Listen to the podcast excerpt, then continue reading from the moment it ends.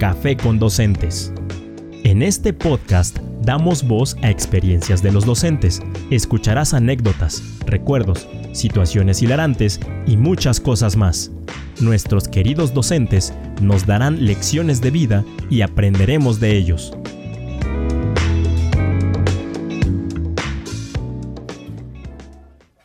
¿Cómo están? Yo soy Lolis y estoy muy contenta de darles la bienvenida a un episodio más de Café con Docentes, por supuesto, su podcast favorito. Hola Lolis, ¿cómo estás? Yo también estoy muy contenta, ya muy lista aquí con mi tacita de café y con algo más que creo que me va a ser de mucha utilidad para este episodio y ya les diré más adelante de qué se trata. ¿Cómo estás, Cari? Hola, Chio. Hola, Lolis. Pues ya lista y muy contenta para compartir con ustedes este episodio que déjenme les cuento que es un episodio muy especial porque algunas personas que nos escuchan pues ya nos lo pedían. De repente nos preguntan, bueno, escuchamos muchas historias, pero ustedes cuándo sueltan prenda?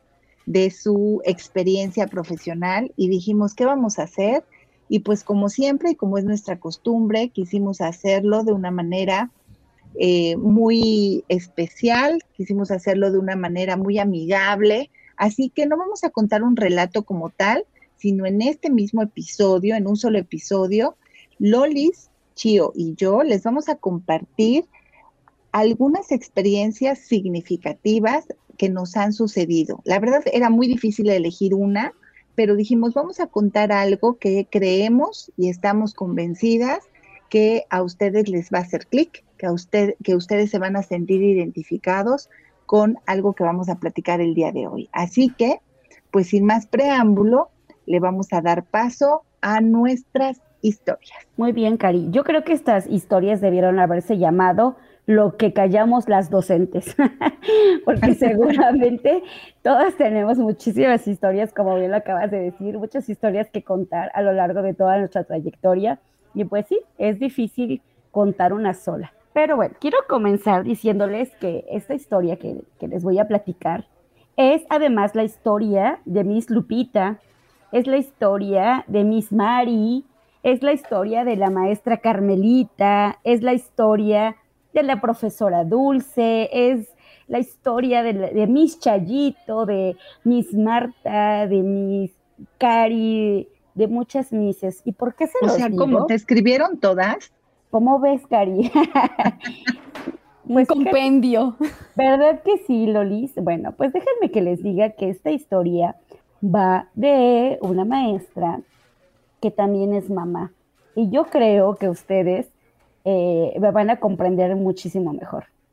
Y les decía que tenía algo preparado, pues son unos pañuelos aquí desechables, por poco y digo la marca, ¿verdad? Este, ¿Por qué? Porque esta historia... pero es que, es que Lolis no es mamá.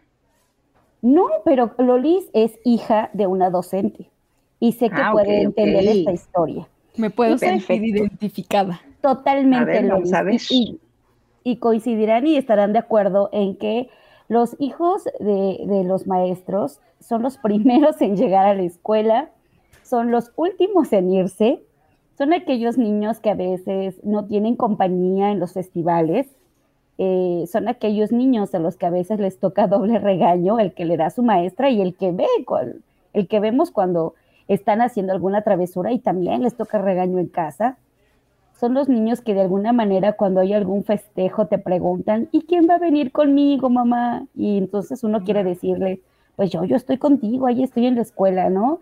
Y es algo que a mí me sucedía y mi hijo me decía, no, tú dijiste que eres mis chío, entonces quiero saber quién va a venir conmigo. Eh, ¿Dónde está mi mamá? ¿Dónde está mi mamá? Así, así es. También parte de, de, cuando él ganaba algún premio, el temor de, que las mamás fueran a decir, no, pues es que es hija de la maestra Chío, ¿cómo le vamos a dar el premio? Y pues yo decía, no, no, no, no se lo den a mi hijo, por favor, a otro niño, porque los papás se pueden molestar, ¿no? Y pues entonces, qué injusto. Ah, sí, yo lo sé, Cari, pero a veces era un poco del temor, el, pues el ser juzgado, el que te vieran mal los, los padres de familia. Y, y, de verdad es que le agradezco muchísimo a, a una Miss de nombre Lupita, que me decía, este, pues tu hijo se gana los, los premios por él, no por ti, ¿no? Eh, Pero hace, hace unos días una maestra eh, que se jubilaba después de más de 30 años de servicio decía, ahora sí me voy a descansar a mi casa, voy a disfrutar a mis hijos.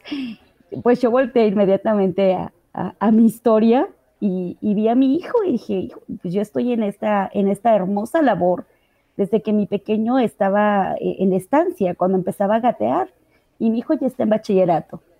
Entonces, eh, creo que esta labor en la que nos desempeñamos es una labor muy hermosa, es una labor que da muchas satisfacciones personales, profesionales, pero sin duda estarán de acuerdo que sí se descuida un poco a la familia, ¿no? ¿Qué opinan ustedes? Como hijas de docentes. Bueno, yo como mamá, yo como mamá te lo digo porque también eh, coincido contigo y siento que de alguna manera también mis hijos sufrieron esta parte que tú comentas.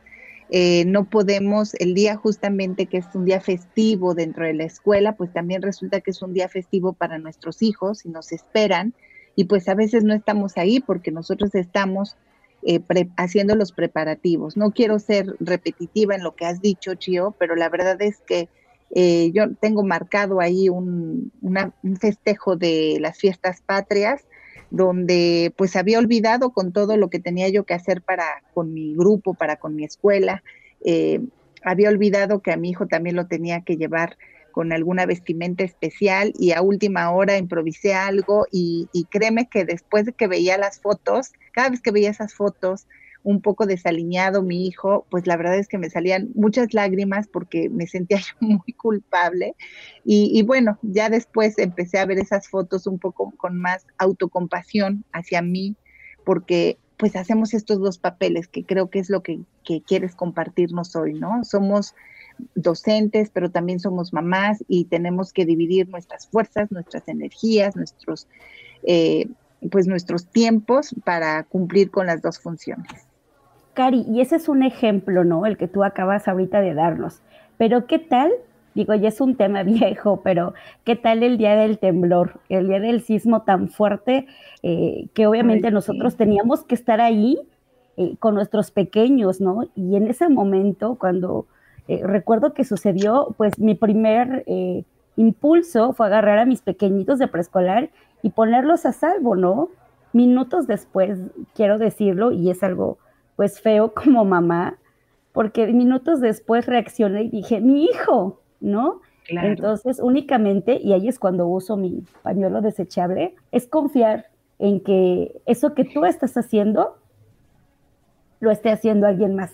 Y ah, confías y esperas que, que ese, esa, ese amor que tú estás dando, esa protección que tú estás dando a alguien más, alguien a, a la distancia lo está haciendo por tu hijo.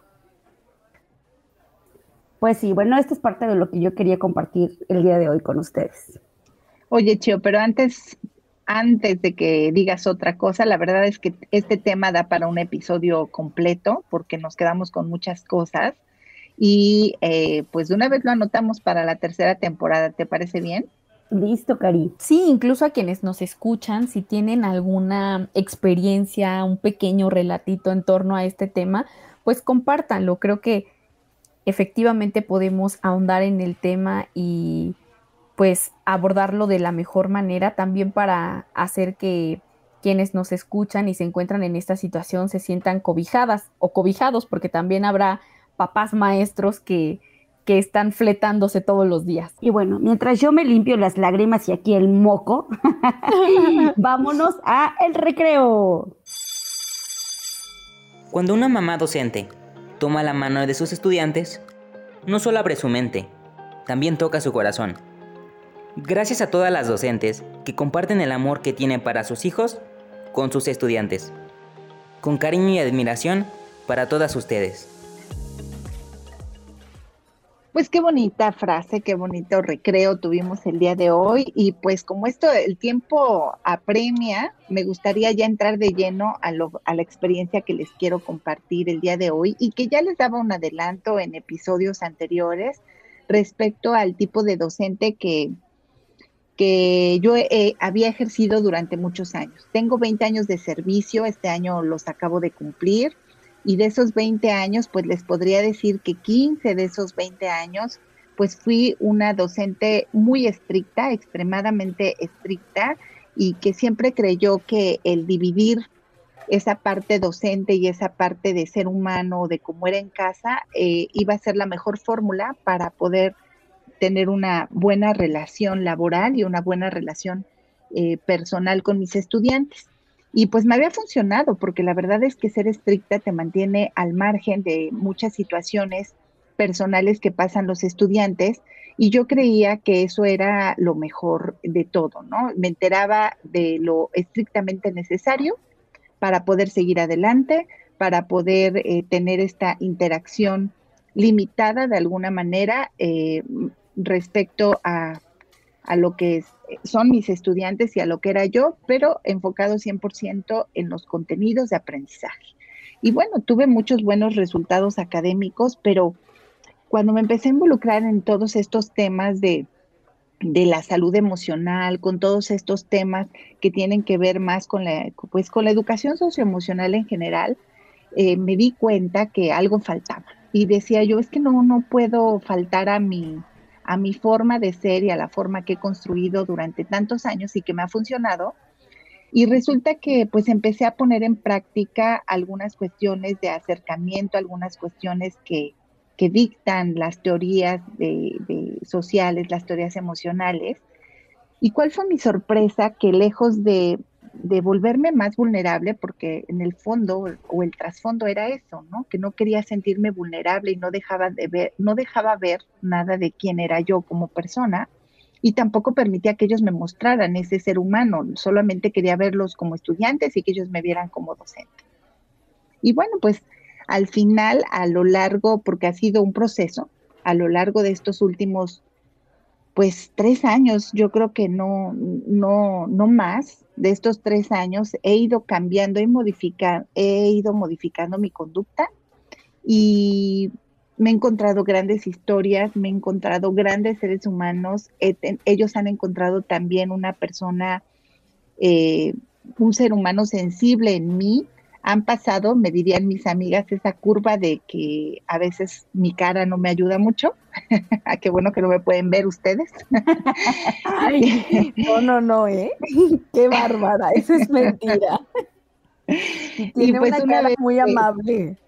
Ay, que eso me sonó un poco a, sarcasmo, Lolis. No, claro que no, Cari. No, la verdad es que sí, cuando conoces a Cari, o sea, de primera impresión, sientes que es un poco hijo, no sé cómo llamarlo, pero. Sí, Chío, a ti te parece. Sangrona, sangrona, dilo, dilo, no. Chío. Y un poquito, un poquito. No, estoy sí, mi cara no me ayuda. Mi cara, Loli es tan bella como siempre, pero bueno, el punto es que eh, logré cambiar. Estoy un poco, ahora me he vuelto del lado más amable y eso y he encontrado historias, aunque también tiene sus bemoles, porque, y otra vez sacamos los pañuelos, porque de repente encontrar a seres humanos que tienen sus propias historias y que las comparten contigo y, soy tan sensible y esa era la parte que yo quería cuidar, que a veces sí me traigo esas historias a casa y vengo con un humor, vengo con el nudo en la garganta y demás. Entonces, bueno, antes de que siga yo aquí y se me quiebre la voz, quisiera yo preguntarles a ustedes, Chio y Loris, eh, ustedes de qué lado ejercen su docencia, del lado más rudo o del lado más sensible. Ok, yo creo que al igual que tú, corazón de pollo las tres. es muy fácil. Yo creo que una es la cara que mostramos, pero al final todas somos muy corazón de pollo. Decía al principio, cuando, cuando te conocemos, o la primera impresión, si pudiera parecer de alguien, em, pues tal vez un poco más, como tú decías, sangrón pero este, definitivamente no. Tienes un corazón enorme, eh, tienes muchísima calidez y calidad humana y yo creo que eso se refleja en los resultados que hay con, con tus alumnos. Y definitivamente, pues yo desde el corazón de pollo, imagínate con los pequeñitos de preescolar, no puede haber más. Ay, sí, eres un corazón completo. Sí, sí la verdad, gracias por tus palabras, Chío. Además, Chío ya contestó efectivamente por las tres, porque yo creo que ya nos conocemos muy bien y ahora sí que, como dice la frase coloquialmente, ya sabemos de qué pie cojeamos. Así es. Yo también, a pesar, o sea, casi siempre trabajo con niños pequeños, entonces obviamente eso tiene una, pues, peculiaridad que es tratarlos con mucha más, con mucho más tacto, con sensibilidad y todo. En realidad yo también creo que soy muy, muy corazón de pollo con ellos, pero siempre he pensado que tanto la educación que impartimos los docentes como la que dan los papás en casa es como un, yo siempre digo que es como un hilo y que hay que estirarlo y aflojarlo. Y cuando hacemos eso, pues los alumnos también entienden la dinámica y, y, se van acoplando a esa forma de trabajo. O sea, hay momentos donde sí vamos a ser exigentes en el trabajo, vamos a pedir las cosas de tal o cual manera y vamos a buscar, obviamente, el aprendizaje. Pero tantito aflojamos, los consentimos, los apapachamos, los escuchamos y volvemos a tensar el hilo, porque sí, no podemos ser demasiado permisivos y creo que ustedes como mamás, este tema se relaciona con el anterior, lo saben, si no hay límites, si no hay reglas, perdemos. Y entonces aquí se trata de ganar. Y creo que esa es la manera en la que las tres nos conducimos. Sé que no me equivoco. Así es. Además hay una creencia que dicen que los maestros más exigentes son los mejores. Entonces también quédate con eso, Cari, porque sin duda alguna Sé que cuando eres exigente como docente es donde más se aprende. Y bueno, para muestra, dicen que hay un botón. Ay, muchas y aquí hay un pues botón muy grande. O sea, exactamente. ¿Ven por qué son mis amigas? Yo, yo, quiero hacer un comentario. A mí no, cuando yo te conocí, no, no me pareciste a alguien así. En realidad, creo que cuando te vi, soy una persona como que analiza mucho y cuando te vi, yo dije, claro, es, es su manera de, de, mantener esa línea, lo que te decía, ese hilo tensadito. Y en algún momento, claro, que también es amable, que escucha, empática, o sea, yo como que de inmediato supe que, que era similar a mí, porque yo así soy con mis alumnos, ¿no? Como que pone uno una cara un poco ruda, pero no, también creo que el hecho de irte conociendo me da la oportunidad de poder hablar de ti, ya no solo como profesionista, sino como ser humano, y reconocer todas tus virtudes y saber que lo que aplicas como persona lo aplicas también como docente. Y eso es lo más bonito. Entonces, de verdad que no, para nada. Yo creo que todos los que te conocen saben que eres una gran, excelente docente. y persona. Sí, y persona. Claro que sí. Y mamá, y mamá. Pues, pues, la historia no, no era justamente para, para ver esta parte, pero la verdad es que me han hecho la tarde hermosa. Este café me sabe más rico, lo han endulzado con mucho amor y yo las, las quiero mucho y es oportunidad también para decirlo y les agradezco mucho esto porque me ha costado mucho trabajo y me ha costado mucho trabajo llevarlo a cabo porque eh, pues sí, porque me vuelvo más vulnerable, ¿no? Porque quizás soy más sensible de lo que creí y... Porque nos estamos poniendo viejitas, Cari. ya sé, ya sé. Gracias. no, no, no es la edad, solo es la temporada. Ah, ah, tienes razón, Loli, perdóname. Solo es la temporada. No, bueno, pues también lo vamos a dejar para otro café. Rudos contra técnicos, ¿qué les parece? Me parece totalmente. Bueno, pues ahora, ¿qué les parece? Sí, con este ánimo y con esta eh, sensibilidad que han puesto y les agradezco nuevamente, nos vamos al recreo.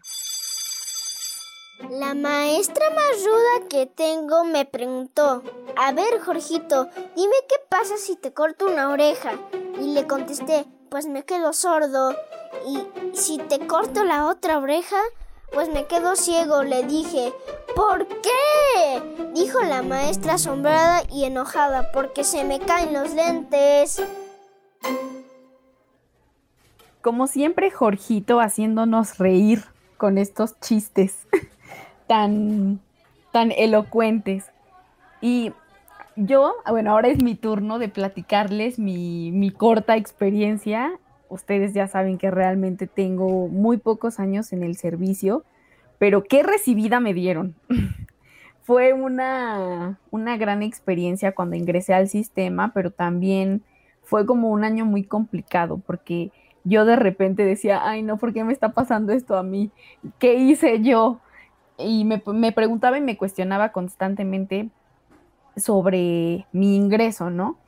Eh, de manera muy breve y muy rápida, pues yo tuve la fortuna de que cuando ingresé al sistema, pues ya había cambiado el, método o la manera de asignar las plazas. Entonces, iban por números de prelación, se hacía de manera pública y en ese momento te sentaban y elegías tu lugar de acuerdo al lugar de prelación, de prelación. Obviamente si habías quedado en un muy buen lugar, pues te tocaba elegir al inicio y tenías la fortuna de quedar muy cerca de tu casa. Y esa fue mi fortuna, mi, mi bendición casi casi, porque yo sí tenía mucho miedo de quedarme en un lugar lejano.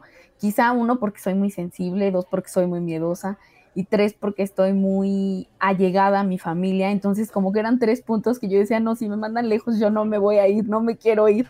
Y bueno, pues tuve esa fortuna de quedar muy, muy cerca. Estoy a 10 minutos de mi casa. Y cuando llegué el primer día a mi escuela, sí, wow, Cari. No, y ahorita espérate que te cuente lo que dijeron las maestras.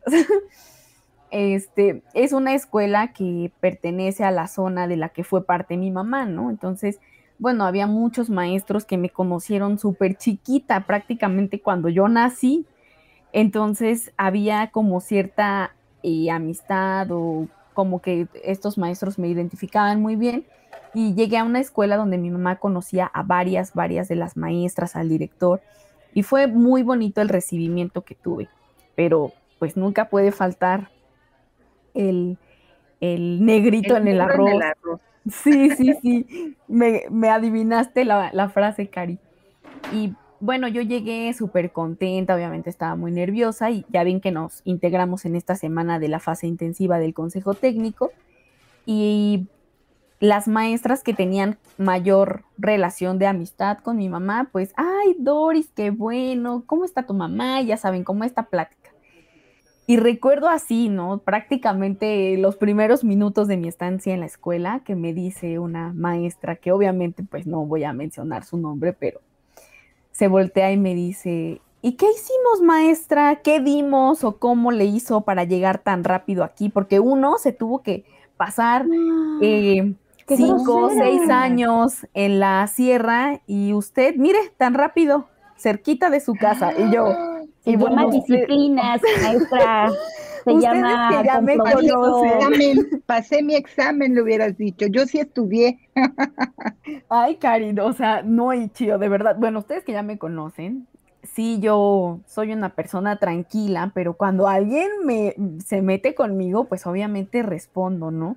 Y sí recuerdo que desde ahí pues yo tuve que, dije, si yo permito que la, o sea, en mi mente eso pasó en segundos, ¿eh? yo dije, si yo permito que la maestra me hable así, después me va a decir cosas peores y yo voy a tener que aguantarme si me aguanto esta vez. Entonces tuve que girarme así un poco ruda, aunque la cara no me salió muy bien. y yo le dije, ay maestra, pues no sé qué hubiera dado usted porque pues el león a veces cree que todos son de su condición, ¿no? Solo ah, pasé el examen y quedé en un muy buen lugar. Y me fui corriendo, ¿no? Así como que huí de la escena, me, retiré y me fui a otro lugar.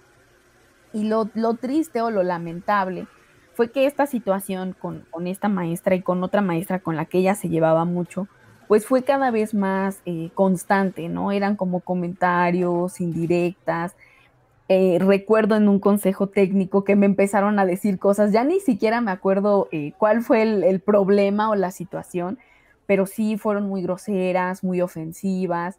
Y yo salí del consejo técnico, se los juro, ya te voy a volver a llorar, llorando, o sea, llorando, llorando, llorando como un bebé. Tenía los ojos hinchados de tanto llorar, creo que me la pasé toda la tarde llorando, pero bueno, antes de, salir del consejo dije las verdades que tenía que decir eh, obviamente no me podía dejar y me fui y me salí, ¿no? Me salí obviamente enojada y conforme fue pasando el tiempo, pues yo decía, ay, ¿por qué? O sea, ¿yo qué le hice a la maestra? No, o sea, yo no les he hecho nada a ninguna de las dos, pero pues da la casualidad que las dos maestras eran de las que más años tenían en la escuela y para esto, pues no sé, siempre, mm, yo no, a mí no me gusta atribuírselo tanto a la juventud porque no es así. Eh, simplemente creo que el hecho de que llegamos y somos los nuevos, pues a los niños les genera cierta curiosidad o cierto interés. Y luego, pues yo siempre, si un niño me hacía la plática en el recreo, los niños chiquitos me decían, oye maestra, mira, ella es mi hermana. Y bueno, ya después toda la escuela me conocía y eso sí, a mí me gusta ser pues muy amable, muy atenta, saludar a los niños en donde quiera que me los encuentre pues como que se empezó a generar esa empatía y ese, como que esa alegría de los niños por tenerme en la escuela. Y ya, ¿no? Varias maestras eh, que no eran ellas me decían, no, Doris, no, no es tu culpa, o sea, tú no te sientas mal, hija, tú no eres el problema.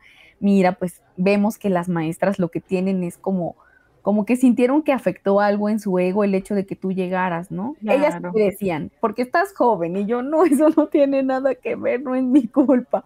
Y bueno, para no... Es solo un elemento. Claro, claro, claro y que muchas personas, y yo creo que si hay alguien aquí que me escucha y que fue también nuevo, sabe que siempre llegar es, es eso, ¿no? Esa eres la persona nueva, los papás te están conociendo, los niños, y entonces eso puede traer ciertas situaciones.